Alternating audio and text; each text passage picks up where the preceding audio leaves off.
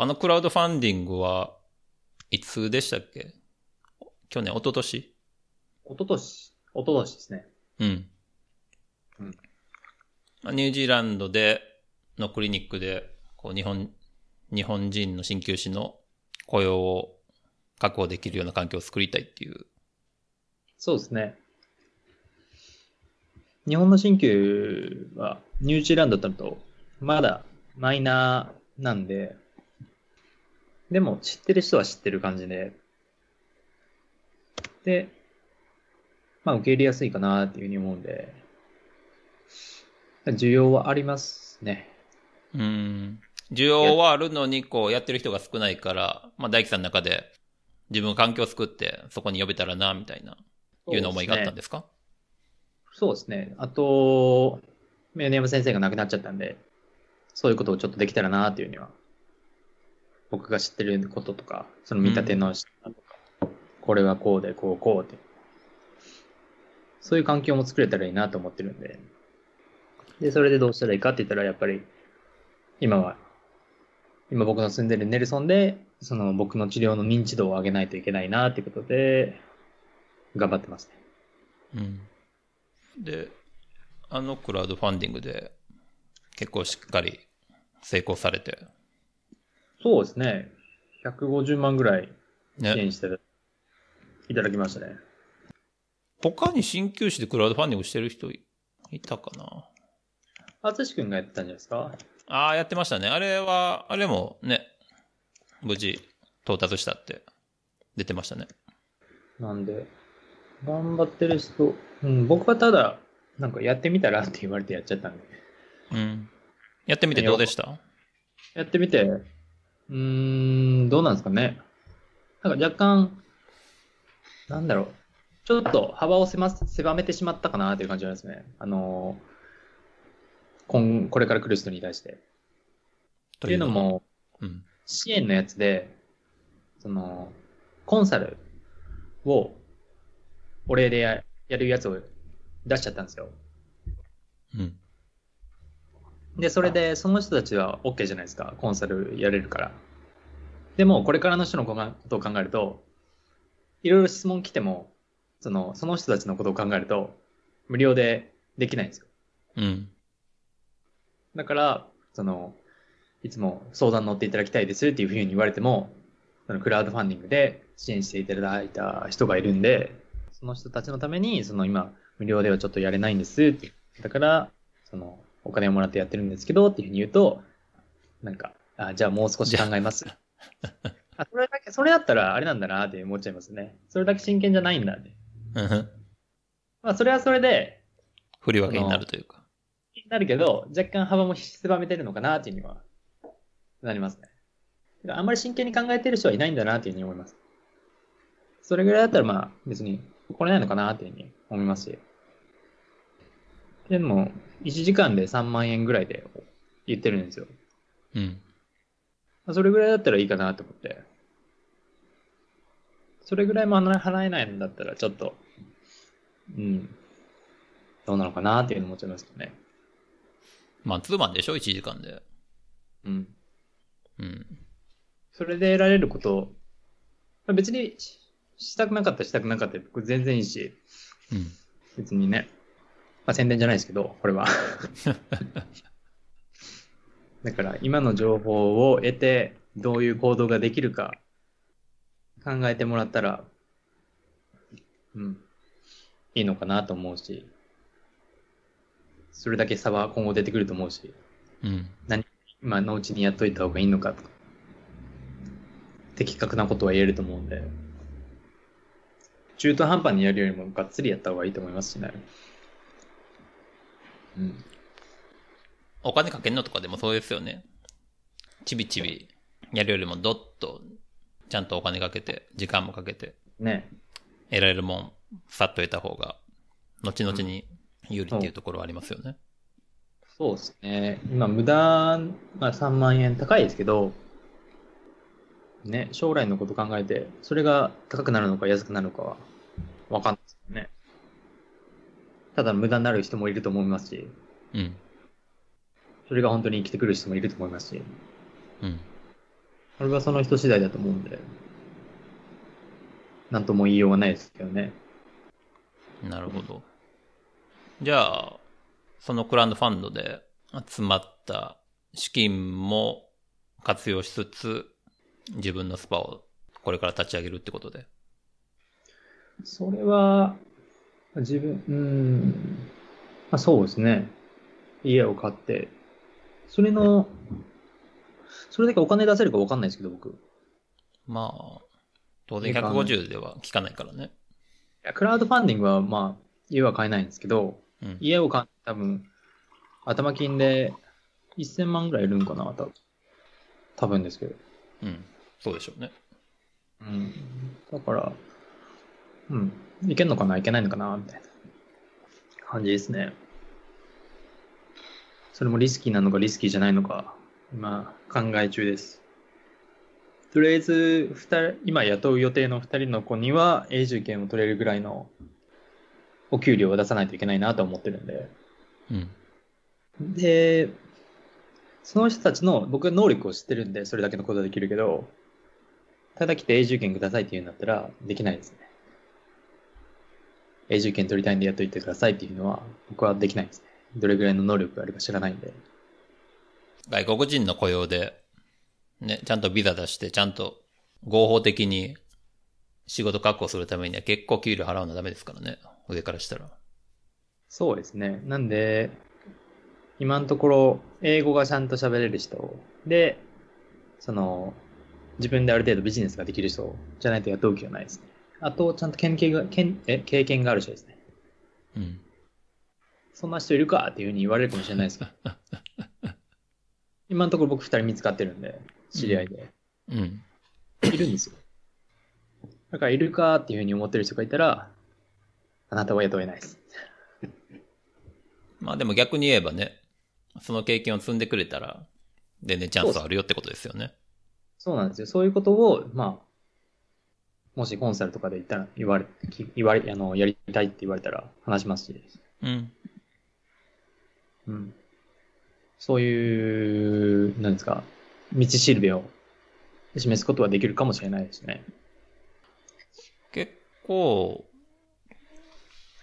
いい環境やなって思うのは、僕、僕、新旧目指した時に、まあ、新旧目指す前にも海外に行きたいっていうのがあって、で、まあ、その後新旧でやったんですけど、やりたくてもこうな、やっぱりその海外のコネもないし、まあもちろん英語も喋れないし、で、海外でどうやって新旧したらいいかわかんないっていうことがやっぱりあったと思うんです。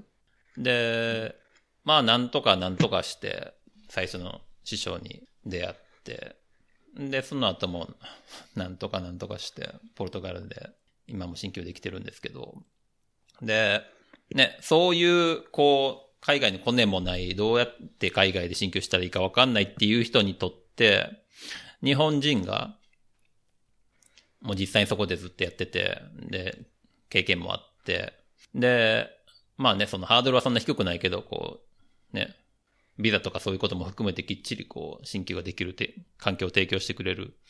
っていうのはすごく素晴らしい環境やと思うし、若い人にとってもすごくこう、ね、いい目標になるというか、うん。業界にとってもすごくいいことやなと思うんです。うんうん。業界のことはあんまり考えてないですけどね。まあね。じゃあいかんかもしれない。そんなん考えたら、もっと大掛かりに動かないといけないんじゃないですか。まあ、ね。そんなする気もないし、来たい人だけ来たらいいと思うし、ニュージーランドに。うん。来たい人なんて少ないし、来たいですって言っても、本気の人少ないじゃないですか、ポルトガルにしても。本当にその通りですね。僕も、ポ日本人向けの研修はちょっとまあ一応窓口として担当させてもらってるんですけど、問い合わせはものすごく多いですね。で、でも、1割いないですよ。1割、1割いくかなってぐらいですね。別にそれが悪いとかじゃなくて、行動できない人は行動できないんで、んしょうがないと。うん。それが普通だと思うんで。うん。うん。行動したら行動したで、まあ、リスクもあると思いますし、得るものも多いと思うし。ね別に、日本が大好きでね、日本で住むことに何の問題も持ってない人がね、わざわざ海外で新旧みたいなね、ハードルをくぐろうと考えなくてもいいとも思うしね。まあでも動かないことの方がリスクだと思いますけどね、僕は。うん。日本がどうなるかわからないし、今。確かに良。くなる。良くなるかもしれんし、ダメになるかもしれんし。良くなる要素はなかなか見つけにくいですけどね。外から見てたら。言わんとこうと思ったのに。オブラートに包んだのに。まあね。あんまり外から何言ってんねんこいつはって言われんようにしなあかんけど。出刃盛りって言われますよ。ね。海外では。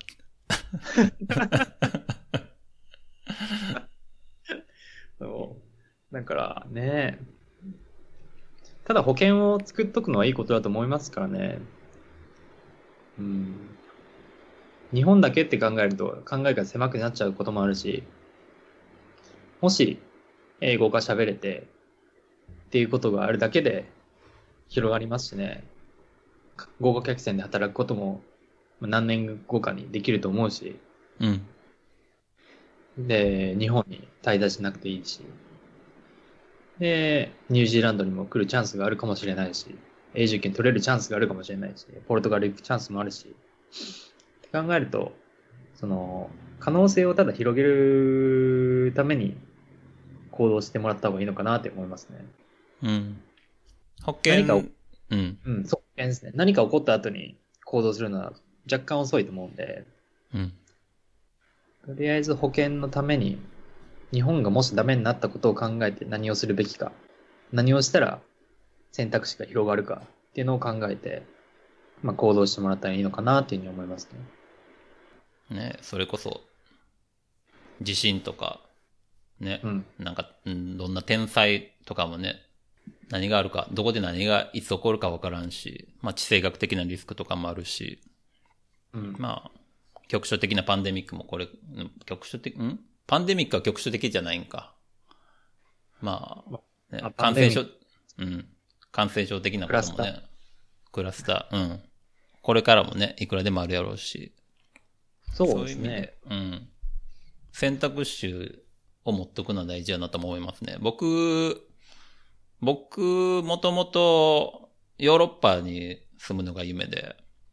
で、まあ、それは結局、そんな小さい頃からの夢が、まあ今叶ってるっていう状態なんですけど、まあポルトガルはものすごく好きで、まあ一生いてもいいぐらい大好きなんですけど、うん、こう、ね、ご存知の通り、ポルトガルで、ポルトガルは EU 圏内なので、ここで永住権取れたら、ね、EU 圏どこでも働けるんで、うん。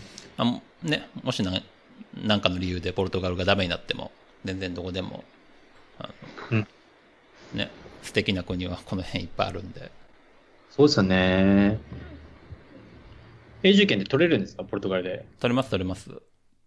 えーっとね、ポルトガルはこう、こう決まってで書か書かれていることと実際窓口で言われることが違うっていうことが多々あるんですけど、規定では、えっと、5年間ちゃんと、えっと、教授権があって、で、税金を納めてたら、えー、アプライできますね。アプライして弾かれることもあるんですか？あるみたいですね。ただ、教ケース、ケースによっては5年じゃ足りひんとか言って、6年目行ってもまだ足りひん足りひんとか言って、10年いるみたいなことも聞いたりしますけど、ポルトガルは結構、その辺が微妙やったりするんで、うんでも規定ではそうなってますね。実際に取ってる人もいますしね。鍼灸師で。えっ、と、鍼灸師じゃないですけど、日本人でいますね。その居住権はワークビザで OK ってことなんですか？ワークビザできます。めっちゃいいじゃないですか。ね。ね取るしかない。どどこもそうですけど簡単じゃないですけどね。うん。もう一回これやれって言われたらもうやりたくないですね。これっていうのは？ワークビザ申請ですか？ビザ、そうっすね。めんどくさいっちゃめんどくさいです。うん。で、今ね、多分、その移民局がね、そのビザとかのどころじゃないし、そのボーダーの管理で多分人が取られてるから、ね、ビザの方にも人避けないから、ビザ関係は今厳しいでしょうどこも厳しいでしょうね。ね。うん。ニュージーランドも厳しいですし、まあ、日本から海外ね、今行きたいっていう人はいないと思うけど、今年は我慢っすね。来年、よくて来年っすね。そうですね。よくて来年ですね。今年はなしかなっていうふうに僕思ってるんで。ね。なんで今僕は新しいビジネスの前にちょっと投資を始めましたね。うん。投資始めて、今勉強中ですね。マイナスなんで。まあ、1回ぐらい。それはなんでまた？投資ですか？はい。その、新しいことできないんで、うん。ビジネスが。何やろうかなと思って。じゃあ、仮想通貨と株やるか。うん。で、まあそれも、それで、新しいことなんで、僕の中では刺激になってるんで、人生の。その、儲ける儲けないに関してじゃなくて、新しいことをやることによって自分の中で変化が生まれてるんで、うん。やってみようかなと思いましたね。投機的な、短期的な売買というよりも、長期的に稼ぐっていうのがあるんですか？今、なんか短期的に買ってますね。短期的に打って、打って、あ、こういうもんか、みたいな。うん。こういう流れ。今こういう、なんだろう、流れるのかな、みたいな感じの。で、これからちょっと投機的に買っていくかなっていうふうに考えてます。今、そのね、あの、お金が仮想通貨とかに結構入り込んでると思うんで、結構値動き激しいんじゃないんですか？結構したことないんでわかんないですけど。そう、だからちょっとマイナスになってて、うん。まあ、これぐらいのマイナスならいいや、ぐらいで考えてるんで、まあ、これも、まあ、今後のビジネスの資金になったらいいかなっていうふうに思って、何年後かぐらい。なんで、今のマイナスだけど、後でプラスにすればいいや、ぐらいの感じですね。うん。まあ、さっき言ったみたいに、ちょっとのマイナスは、将来的にプラスになると思ってるんで、うん。いいですね。何、ですね何をリスクと考えるかですね。動かないことがリスクってさっきもね、おっしゃった通り。なんで、僕的に動かないことの方がリスクなんで、うん。変化がないと対価だと思ってるんで、うん。常に変化しないと。で、去年、一昨年ぐらいは僕、あんまり変化なかったかなって思うんで、変化あったのかな？ビジネスやったから。うん、で、も、自分の中ではあんまり変化がなかったんで、自分の考えとしては。ビジネスはうまくいってってたけど、自分の中で新しいものはなかったんで、うん。ちょっと変化を求めて投資ですね。いいですね。じゃあ、その、ちょっと先になるかもしれないですけど、あの、永住権取って、んで、ね、物件変えて、で、そこで新しいクリニックまた始めて、日本人雇ったり、で、そこからね、繁盛させてビジネス回していくっていうところが、まあ次のステップというか、新しい変化というか、そうですね。になるんですかね。今のところ、それが次ですね。考えてるのは。それは、えっと、さっきおっしゃってた、あの、二人、ね、優秀な、お二人も見つけられたっておっしゃってた方たちとはまた別に雇用を考えてらっしゃるんですか？いや、その二人にそこを任せようかなって思ってます。じゃあ今のところは？今のところは僕自身がやります。ああ、なるほど。本当は一人、鍼灸師雇って僕で、ここをやってもらって僕は違うとこ行こうかなと思ってたんですけど、それはちょっと、僕は違うところにも行けて、僕の生活的には変化があるんで、楽しいかもしれないんですけど、ビジネス的には若干リスキーだなと思ったんで、うんやめましたね。新しい人に新しいとこをやってもらった方が、根付くかなって思ったんで、うん。うん。ですね。今のところは。それは、えっと、今のとこからごめんなさい、僕はあの、いつ場所って、場所とかのことはあんま詳しくないんですけど、今のところから近いところですか？今のところが車でえー5時間以内なんで、大丈夫です。車で5時間以内が大丈夫？はいはいはいはい。うん。本当はオークランドでやろうかなと思ってたんですけど、オークランドでやると、もしなんか問題問題があった場合に、夜中飛んでいけないんで、なるほど。で、今、もう一つ今考えてるところは、クライストチャーチなんてわかりますかね？聞いたことあるかな？はい。で、やろうかなと思ってて、そこも結構大きな都市で、で、僕の今住んでるネルソンから車で5時間なんで、何か物語があった時とか、まあ、日帰りで行けるし、OK だなということで、やっぱビジネス的にはそこだなって思ってます。ニュージーランド、もう一人いらっしゃいますよね、ネルソンに。日本人の方。ネルソンに、ね、何人かいらっしゃいますか？ニュージーランドに2人後いて、1人はもうほぼ引退してて、もう1人は5 60ぐらいの人なのかな、多分。ああ、そうですか。うん。なんで、ゆっくりやってるんじゃないですかね。うーん。意外と少ないですね。そう考えたら。日本人鍼灸師は少ないですね。何人が多いですか？中国人？僕の地域は中国人1人ほぼ引退してて、あとニュージーランド人が1、2、3、え ?1、2、3、4、5、7人ぐらいいるんじゃないですかね。全部で。で、そのうち2人はほぼ引退してて、あとは、まあ、ちょこちょこやってるみたいな感じなんで、がっつりやってるの僕ぐらいなのかなっていうふうに。思いますなんで結構新刊さんも多いし、ありがたいかなっていう。やりやすいところでやれたかなって思いますね。なるほど。じゃあ、ね、これから一件に一件増やしても全然困らなさそうですね、患者さんにも。そうですね。うん。やりように、やりようですけどね、多分。マッサージが人気あるんで、マッサージのスパ、兼鍼灸院は流行るんじゃないかなって思うし。マッサージが好きっていうのは、リラクゼーション的な文化があるってことですか？なんですかね。多分そうじゃないですかね。うん。分かってないですけど。けど、マッサージは忙しいってよく聞きますね。そうか。じゃあ、次のところ開かれて、そこでも成功したらまたもう一件作って広げていきたいっていう感じですか？どうなんですかね。どこまでやればいいのかっていう。うん。難しいところですよね。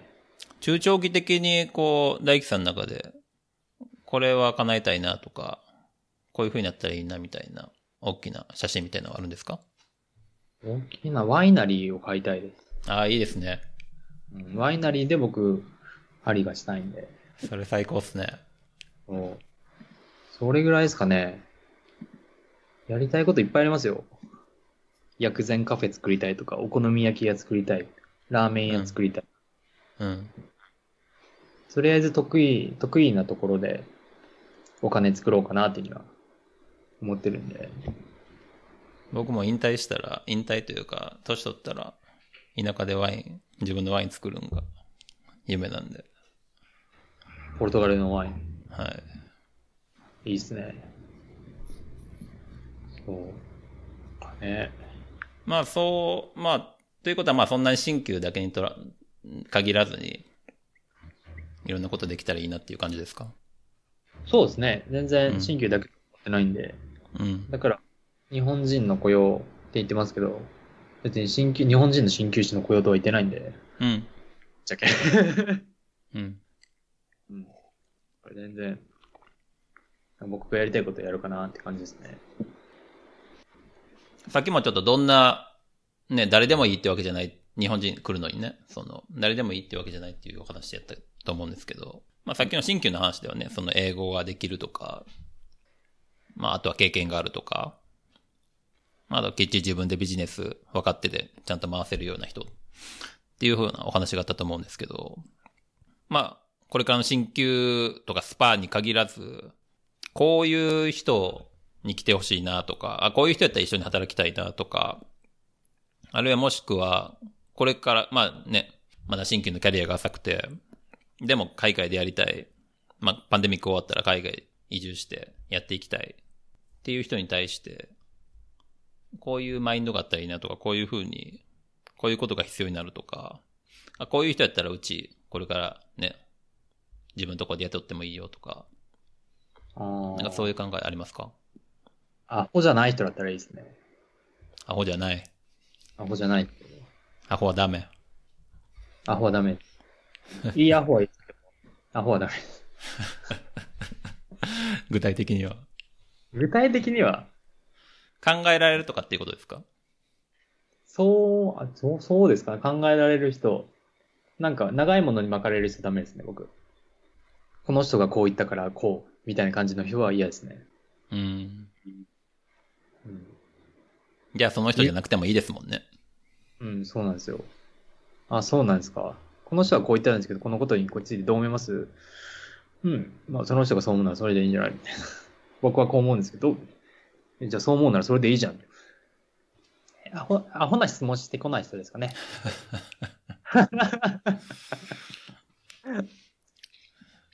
質質問ってでも、質問って難しいですけどね。うん。僕は、僕は、僕はそんな頭良くないんで。質問は難しいなって思っちゃいますけどね。たまに、ツイッターとかでも、変な DM とか来るんですよ。うん。その、なんだろうな、決意表明みたいなことを DM してくるんですよ。お、で、ってなります。まあその具体的、具体的に、あの、頑張ってニュージーランドで僕も行きますみたいな。ニュージーランドで働くのが夢です。うん。えー、けななんだろうな、今、ニュージー、え？新旧の学校に行こうと思ってます。で、終わりみたいな。で、アホなんで。だから俺何にしてほしいんだっていうアホな質問してこない人ですかね。アホアホなことをしてこない人がいいです。疲れちゃうじゃないですか。そうですね。うん。別に、あれですよ。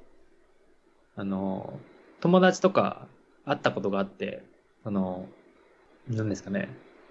交流とかがあってそういうことを言ってくれるならいいかもしれないですけど、いきなり初めてしてそんなこと言われても、だ誰なん？って話。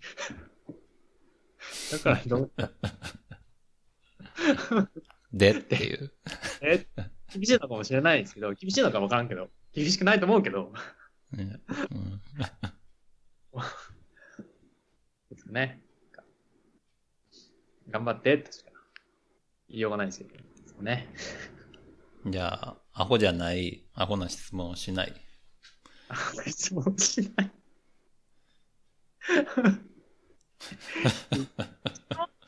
はい質問してきてもいいと思うんですけど、本当なんかね、的を得てない質問とかうん。ですかね。うん。あと、うーん、わかんないな。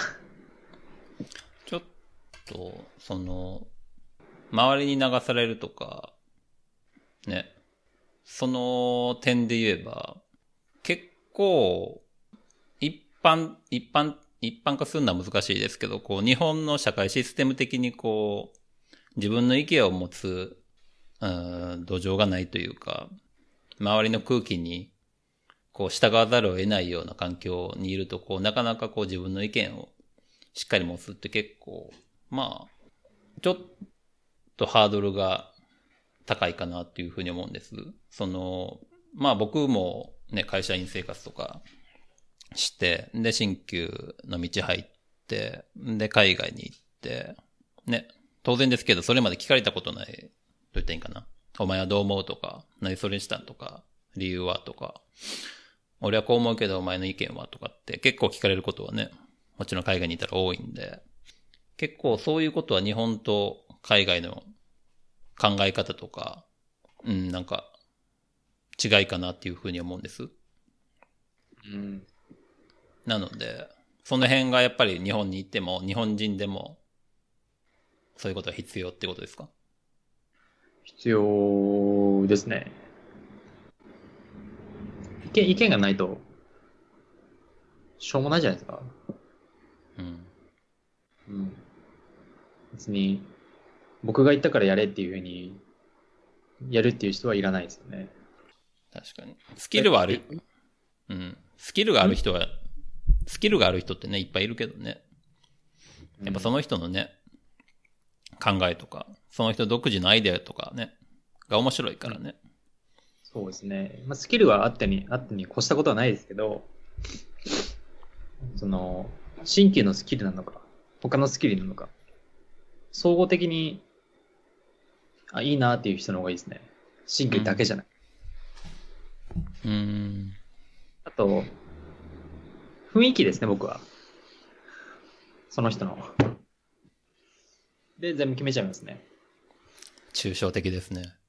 抽象的なんで、もうしょうがないんですけど、その、何ですかね。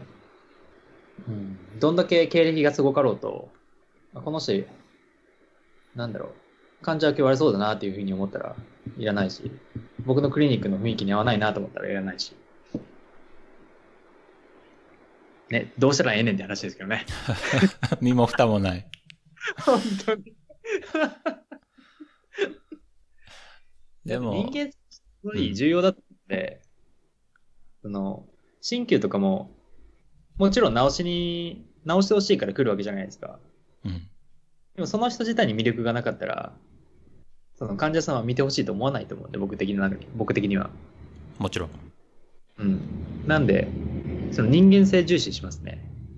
面白い子なのか、何か特化したことがあるのか、鍼灸に特化じゃなくて、何か自分の趣味が、なんかあるかとか気にしますね。私コーヒーが好き。僕コーヒーが好きなんです。どんなコーヒー好き、あの、濃いめのコーヒーが好きですとかじゃなくて、エチオピアのどこのどこのコーヒーを、あの、ドリップで入れるのが好きです。でも、エスプレッソはこれが好きなんですっていう、こういう、そういうふうにこだわりがある人の方が僕好きですね。うん。えなんでなん？ていうふうに聞けるし、僕も。うん。何が違うん？これでこれで。で、それで説明してくれたら、あ、すげえな、この子って思うし。で、僕も好きなものがあったりしたら、その、このワインはこれで美味しいから飲んでみてって。で、いろんな情報共有もできるし。で、まあ他にも、私美容師が好きですとか、そういう人でもいいと思うし。うん。じゃあやってみようかってなるし。何か好きなことがある人がいいですね。その、そういう好きなことがある人の方が魅力的だし。適当になってる人は、思んないじゃないですか。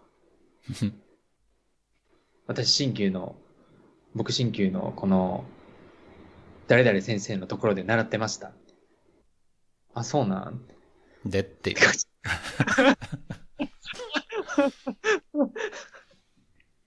っていうよりも、なんか、釣りがしたくてニュージーランド来ました。いいっすね。最高っすね。ネルソンいいよ、釣り場あるよ。うん。休みに、この日にしたら、人少ないからって。いいよ、休んで、みたいな。うん。いいや。登山行きたいんですって言って。いいよ。なネルソンいっぱいあるよ。そういう人の方が僕。まあ、大輝さんも人をね、あの、雇う立場だと思うし、まあ、日本もそうやし、海外どこでもそうやと思うけど、ね、採用担当者ってね、能力とかはもちろん見るけど、ね、基本的にはね、自分がこの人と働きたいことかとか、一緒にいててね、一緒にいることをイメージできるかとか、そういうことが大きいと思うんで、大半やと思うんで、まあそういうところは間違いなないなと思うし、あとこう、おっしゃってたこう、新旧だけにならないみたいなことはものすごく大切ですよね。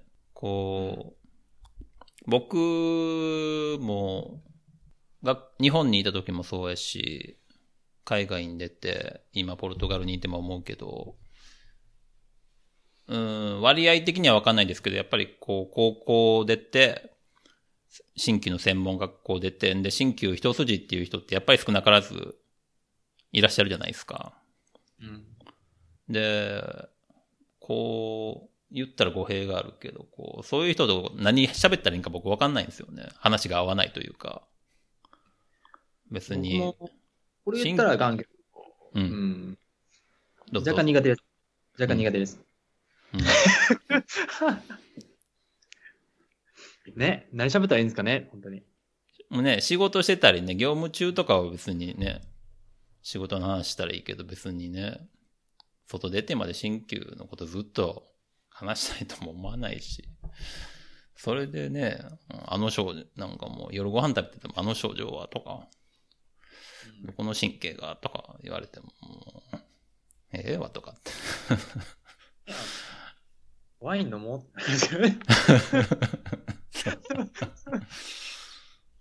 とりあえず飲もうってね。ね。うん。そう。これ全然、まあ臨床は臨床で頑張ってもらったらいいと思うけど、もちろん。気にしてほしくないですよね、本当に。うん。仕事だけを楽しみにニュージーランドに来てほしくないですね。うん。なんか人生楽しむために来たいって感じですね。そのためになんか僕も、そのためにその雇用を増やしたいんで、うん。に海外で働きたいからニュージーランドに行きたいです。それでもいいと思うんですけど、その海外で働いて人生楽しみたいですっていう人の方が、なんとかするわってなりますからね。その、人生楽しんでほしいっていうお話で思い出したんですけど、その、クラ、大樹さんのクラウドファンディングのページかな？かどこかで、こう、ニュージーランドで働いて、こう結構働き、仕事感というか、仕事に対する考え方が変わったとか、あと日本人の働き方にこう、疑問を感じて、でもっと豊かに暮らせる人が増えたらいいみたいな話を多分どっかでされたと思うんですけど、うん。ニュージーランドでは、の働き方、働き方感みたいなのは、どういう風に変わりましたか？うん僕僕も日本でちゃんと働いてないんで、うん。わかんないですけど、豪華客船はとりあえず売上主義で、もう朝から晩までやって、で、ニュージーランドで、で、開業する前に働いてた時は、結構働いてましたけど、結構、まあ、休みは休みで取って、1日8時間ぐらいしか働かないし、だから週40時間ですよね、本当に。うん。で、きで、給料は多分、日本より全然いい、日本の新旧種より多分いいんじゃないですかね、多分。うん。日本円換算。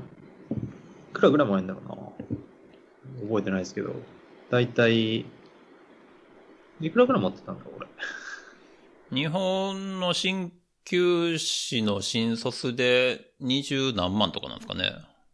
そうなんですか多分、わかんないです。多分ですけど、20、手取りで。うん。全然その日本人の新卒の二十何万はもちろんそこから引かれますよ、ガンガン。ああ、手取りはニュ10ー、ジーランドの多分永住権取るのに必要な金額は25万ぐらいなんですよ、手取りで。手取りで25番。はい。それが多分1日8時間の週5でもらえます。うん。で僕は部合でもやってたんで、だいたい3、40万ぐらいもらってたのかな、多分。1, 1日8時間、9時間ぐらいの労働で。うん。だから、全然ニュージーランドで働いた方が、全然給料はいいと思うし。まあ、おまあ日本、日本と比べたらっていうことになりますけど、そうですね。あの、まあ給料もしっかり出て、で休みもきっちり取れて、うん仕事はし仕事できっちりやってんで、ゆっくり自分の、それ以外の自分の生活も豊かに時間を使えるみたいな。そうですね。それは、うん、あります。日本、まあもちろんね、臨床じゃないところでね、臨床的な勉強するのはものすごく大事だし、それはね、当然、あの、多かれ少なかれやらなあかんことであると思いますけど、日本人やったらね、月から銅まで働いてんで、日曜は学会に行ってとかっていうことが結構ね、まかり通ってたと思うし、今はね、もちろんそのオンラインで学会とかセミナーとか勉強会とか受けられる機会も多くなったと思うし、ちょっとそういう意味ではちょっと今事情は違うかもしれないけど、やっぱりどうしても鍼灸漬けの生活を送るっていう鍼灸師も少なくないっていう風な印象をやっぱり僕は日本に受けてて、やっぱそういう意味ではやっぱりこう、まあ休み、まあ臨床以外のところできっちり自分の時間も取れてっていうところがニュージーランドでできるっていう感じですかね。そうですね。できるんじゃないかなと思います。まあ新旧に限らずそういう文化が根付いてるニュージーランドではって感じですかね。まあ働く人は働くんで、うん。まあ、雇用されてる身としては、まあ、そういうのは確保されてるかなというふうに思いますね。うん。自分でやったら、まあ、日本とはあんまり変わらないんじゃないかなとは思うけど、うん。日本よりは楽じゃないですかね。僕も週5.5で働いて、だいたい週4、50時間ですかね、働いてるの。うん。全然ねえじゃないかと思う思われるかもしれないけど。まあ、時間的にしたら普通じゃないですか、その、合計客船のね、うん。あれがあるから。そう。ですね。で、僕は今、休めるとき休むし、朝休むし、明日、そう、明日結構い忙しくないんで、うん。午前中ほぼ閉めますね。うん。10時ぐらいまで。休みの日とか何してますか？休みの日、テニス行ったり、キャンプ行ったりですね、最近は。えー、自然が多いしいいですね。そう、いいんすよ。今しかも夏やし。夏ですよね、今確か。そう、夏なんですよ。だから、ですよね。うん仕事終わったら、テラスでワイン飲んでます。いつもいいですね。毎晩飲んでますわ。ニュージーランド、大体ニュージーランドではニュージーランドのワイン飲まれるんですか？僕、ニュージーランドのワイン飲みますね。うーん、オーストラリアとかはあんまない？オーストラリア、ぜもう世界中のワインありますけど、うん。なるべくニュージーランドのワイン飲むようにしてますね。その、経済的にも。うん。うん。ニュージーランドの、その、商品を使った方がその人のためになるし、国内で回さないといけないじゃないですか。うん。今んとこ。だったら海外のものを、国内のものを食べた方が、その、その人たちに利益が出るし、僕も自営業なんで、その人たちに利益が出る方が、その僕の方にも回ってくる可能性もあるし。なんで、サポートローカルっていう言葉がなんかニュージーランドでも言われてて、ローカルの人の、その、プロダクトを食べようっていう、うんその人たちを受けようっていう。みんなそういうのに率先してやってますね。そういう流れはいいですよね。こう、ね。ちょっと前か、ファストファッションとか言ってね、グローバルブランドがこう結構潰れてきてるみたいなニュースも出てたけど、ローカルのきっちりいいものをね、見返す、今いい機会なのかもしれないですね。そうですね。もともとネルソン、僕が住んでる地域は、ローカルなものが結構根付いてるところなんで、なんか余計ネルソンのものを食べようっていうふうにみんななってますね。うーん。まあ、田舎っつったらね、ちょっとネガティブな言い方ですけど、ね、と都市じゃない方の、そういう地方に行くと、そういう土壌も根付いてるし、そうですね。都市部からの移住者とか増えてますか？そうでもない？えてると思いますよ。ね、うん。リモートワークとかで？リモートワークとかじゃなくても完全移住とかで。うん。もともと今僕の住んでるところがリタイアしてる人とかが多いんで、で、その、旅行でネルソン、僕の住んでる地域に来たら良かったから移住したっていう人が結構多いですね、クライアントの中にも。うん。で、最近も増えてるっちゃ増えてますね。最近移ってきたっていう人が。オークランドがやっぱり都市で、あのー何ですかね、ロックダウンになる可能性もなきし、なきにしもあらずなんで、うん。一回ロックダウンにまたなって、ロオークランドが、市中感染がちゃ若干見つかったんで、でも他の地域はロックダウンにならなかったんで、そう考えると、オークランドに国、え、海外から来る人がまず着くじゃないですか。うん。国あ国際空港があるんで。だからそういう感染のリスクも多いんで、そういうことを考えたら、ロックダウンになる可能性もあるんで、うん地方移住、考える人が多いんじゃないかなとは思いますけどね。そうか。いいですね。うん。1時間半か。あの、そちらは夜ですけど、こちらは実は朝でして、ですよね。今、8時半ですか？8時45分で、もうちょっとしたら、クリニックに出る時間なんで、まだ大丈夫なんですけど、うん。いろいろ話を聞きたいんですけど、ぼちぼち締めに入るとして。そうですね。うん。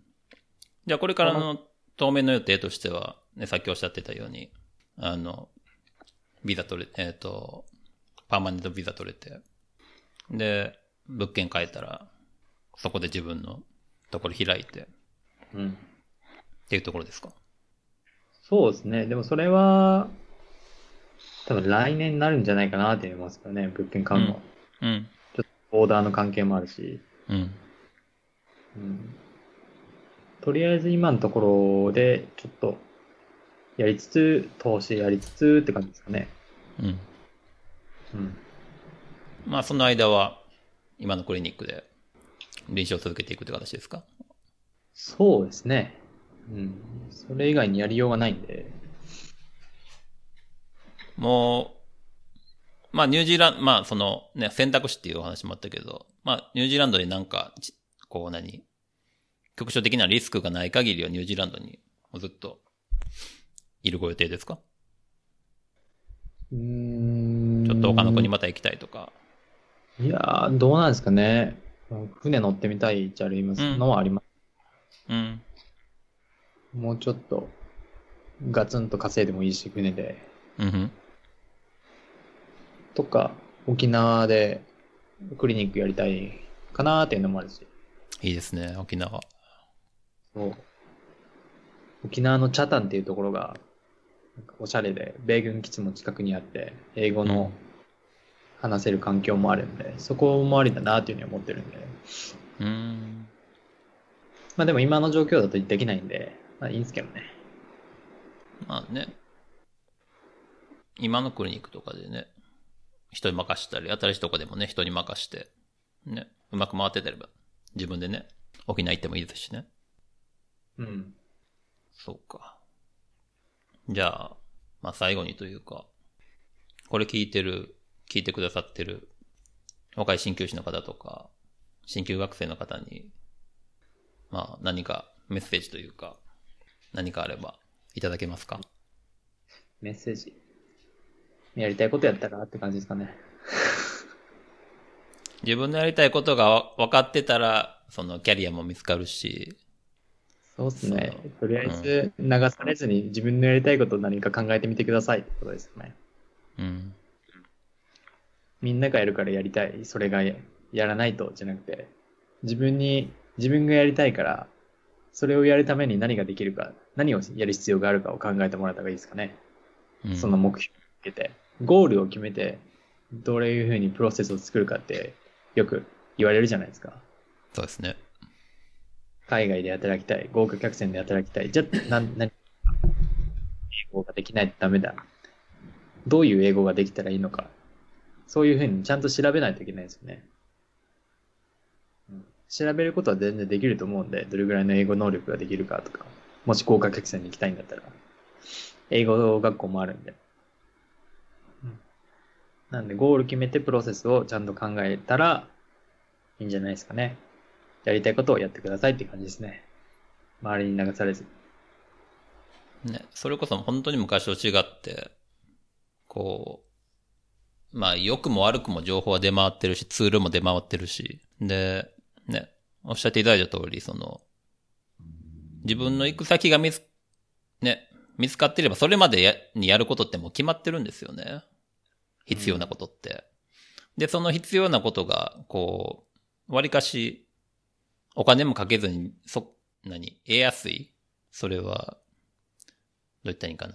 例えばかい、ある国の、ある国に永住したいっていう目標があれば、その国のね、情報だってね、今やったらネットで簡単に得られるし、じゃあそのために語学が必要や、英語が必要や、つったら、英語のするなんてね、今腐るほど、ね、ネットに落ちてるし。うん。まあそういう、それこそ、ね、目標が決まってれば、それが何？えー、明確であれば明確であるほどやることがこう、絞られていくし、うん。できやすいかなっていうふうには僕も思いますね。うん。あとなんか言おうとしたな。何言おうとしたかな？忘れちゃった。英語？英語じゃなくて、何言おうとしたかな？まあ、いいか。じゃあ、目標を見つけるってことと、えー、新旧以外の自分の好きなことを持つと。そうですね。プラス、アホな質問をしないと。そうですね。あと、無駄な努力しないとかですよね。ああ、それは、難しいですね。僕も耳が痛いですね。間違った努力とかする人いるじゃないですか。いますね。そこじゃないんだよ。それをやらなくていいんだけど、違うことやりな。よく、質問とかでも、DM とか来て、ツイッターで、あうん。の、英語の勉強をしてます。あの、ボーダーが開いたら、ちょっと、僕も手に働かせていただきたい。日常英会話ならできます。日常英会話が一番難しいんだって。その時点で僕この子は英語できないんだなっていうふうに思っちゃうんで、うん。日常英会話は後々でいいんですよ。うん。臨床の英語って簡単じゃないですか。うん。言ってしまえば。はい。なんで、日常英会話の、その、さっき言った無駄な努力はしないっていうのが、日常英会話なんてやらなくていいんですよ。海外で働くのに。うん。日常でどういう英語を使うかをがっつりやった方がいいんですよ。それが一番早道じゃないですかね。なんで、日常英会話で話せますっていうのは、もう全然信用できない言葉で。っていうのを言いたかったです。間違いないですね。僕もポルトガル語は未だに苦労しますけどね、もちろんもうもう2年近くいるんで、ね、うん別にクリニックの中やったらね、何の問題もないですけど、一歩外出てね、全然、新旧と関係ない友達何人かと、ね、ご飯食べに行ったらね、もう、桁違いのレベルですからね。そうなんですよね。うんまあその感覚はね、なかなかこう日本語だけで育つと分かりにくいんで。英語の話を聞いてもよかったけど、なんか英語、じゃあ、まずはこう、英語どうしたらいいか分からんっていう人には、こう、まずはこう、仕事で使える、クリニックの中で使う英語を学ぶ。そうですね。うん。とりあえず、もう、日常、なんだろう。クリニックで、治療院で、どんな日本語を使ってるのか、うん、うん。もうリストアップしたいと思います、ね。それはいいですね。それを英語に訳して、全部覚えてないと思います。それはいいですね。うん。それができたら、クリニックで働けます、ね。確かに。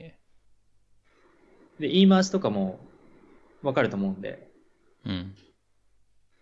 患者さん。も、その日常、まあ、必要ですけど、日常、なん。だろう、日常の会話は、クリニックでも。でも、そん。なのできないん。で、初めから。うん。クリニカル的なことをできれば、患者さんからの信頼は得られるんで、最低限。それだけやったら、まず。うん。その後の後の後の後ぐらいですもんね。日常会話とかって。そうですね。なんで、日常英会話から勉強し始めるっていうのは、もう本当に、あのーなんだろう、遠回りです。うん。治療、治療家としてはですよ。うん。鍼灸師と海、鍼灸師として海外で働くっていう短期的なゴールがあるんやったら、それについては遠回りって話ですね。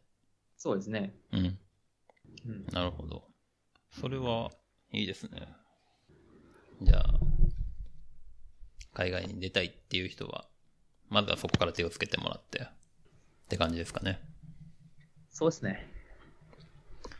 じゃあ、最後に、さっきちょ、あの、ツイッターとかのお話もありましたけど、なんかこう、宣伝とか、告知とか、SNS とか、何かありますか？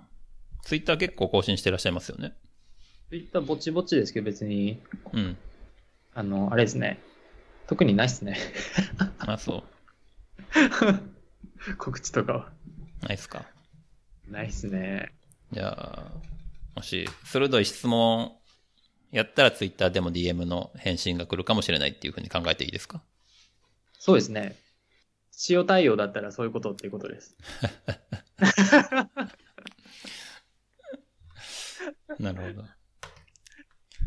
あの、さっきその、ちょっとコンサル的な、あの、お話もされてましたけど、それは、こう、本当に真剣に移住したいっていう質問というか、思いやったら、大樹さんのお時間を割いていただいて、マンツーマンでお話しさせてもらえるってことですか？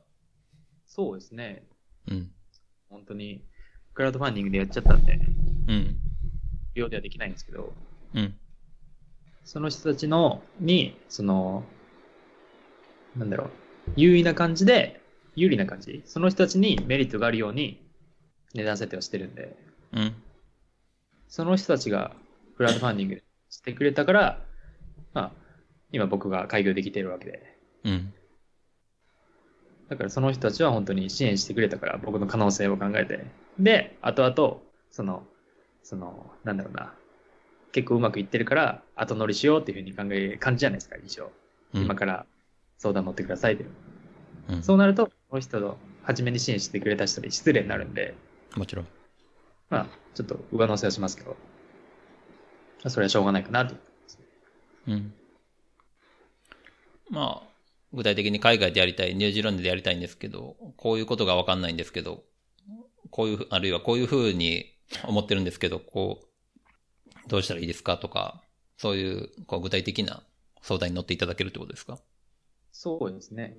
その、相談の料金を相談言うと、今まだ具体的なことが決まってないんで、自分で調べて、また連絡しますっていうふうに来る人が多いんですよ。うん。その時点でもう、僕の時間を無駄にしようとしてるじゃないですか。そうですね。そこで調べるんだったら、まず調べてから DM すればいいと思うんですようん。だからちゃんと調べた上で、この部分が分からなかったんで、その、ちゃんと詳しく聞きたいんで、っていう感じだったら、本当に、まあ、調べてくれたんだって僕も好意的に感じるじゃないですか。うん。こういう部分を僕も調べてから教えてあげようかなっていう風になるし、うん。適当に調べずに来られても、それは多分調べたら分かるよっていう風に言っちゃうし、うん。相談されても。とりあえず、ちょっと調べていただけたらなと思いますけどね。なるほど身。うん。それはこんな形で、あの、オンラインで、まあ、ズームなり、うん、全然、ズームビデオ、ビデオチャットで、そうですね、全然やりますし。うん。うん。じゃあ、いろいろ下調べして、それでもこれがわからんっていうところをコンサルしていただきたい人は、えっと、大樹さんに、ツイッターの DM? Twitter の DM でもいいし、ブログのメッセージでもいいし。何でもいいです。うん。じゃあ、ねそちらに連絡をしてくださいってことで。そうですね。はい。了解しました。じゃあ、まあ、いろいろと他に聞きたいこともあるんですけれども、あの、もう2時間になって、僕も出社しないといけないんで、頑張ってください。はい、ありがとうございます。あの、今日は、あの、お忙しいところをいろいろ2時間も取っていただいてありがとうございました。いえいえ、こちらこそ、どうもありがとうございました。わあの、また、ぜひ、2回目にお呼びしますので、その時はまたよろしくお願いします。かりました。OK です。じゃあ、というわけで、今日のゲストは平野大樹先生でした。ありがとうございました。ありがとうございました。